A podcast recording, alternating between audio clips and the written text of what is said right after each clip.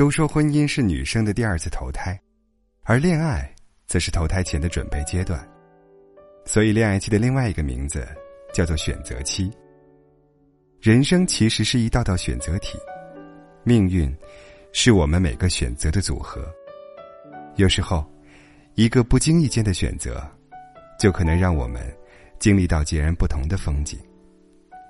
大概因为我们都知道选择的重要性，所以，现今选择困难症才如此盛行，特别是在爱情里。前段时间，同学波波跟我分享了他订婚前的心路历程。用他的话来说，就是在面包与爱情之间行走了千百遍。波波的男朋友什么都好，就是收入不高，想在一座陌生的城市里有一个完全属于自己的家，对他们来说真的很难。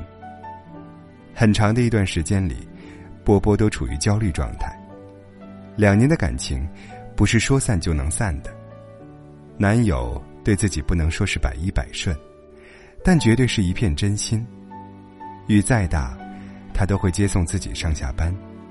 平日里总是嘻嘻哈哈，关键时刻，却比谁都维护自己。可波波不再是爱情至上的小女生了，她也怕以后的生活会过得一分钱要掰成两半花。她的身边也不是没有条件优秀的男生追求，波波一直很犹豫，不知道该何去何从。可在男友向她求婚时，波波。毫不犹豫的答应了，在那一刻，他明白了自己的心。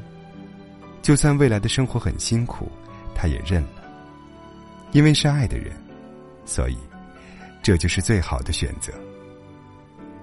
面包与爱情，现实与梦想，这是我们很多人都会遇到的难题，也是很多人难以做出抉择的选项。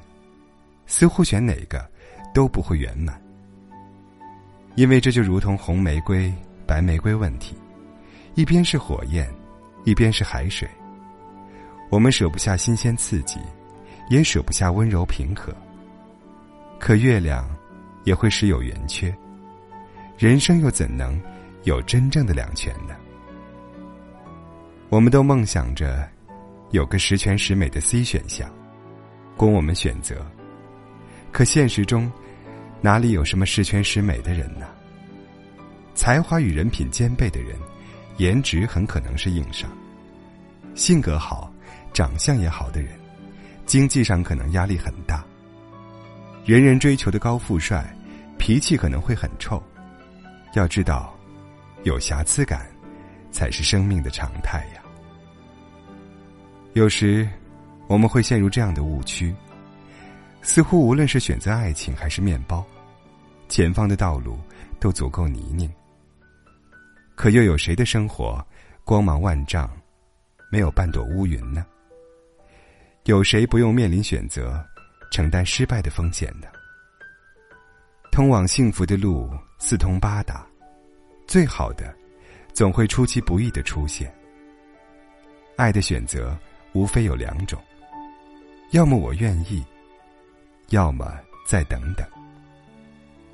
选择，其实没有好坏，只是与我，你就是我最好的选择。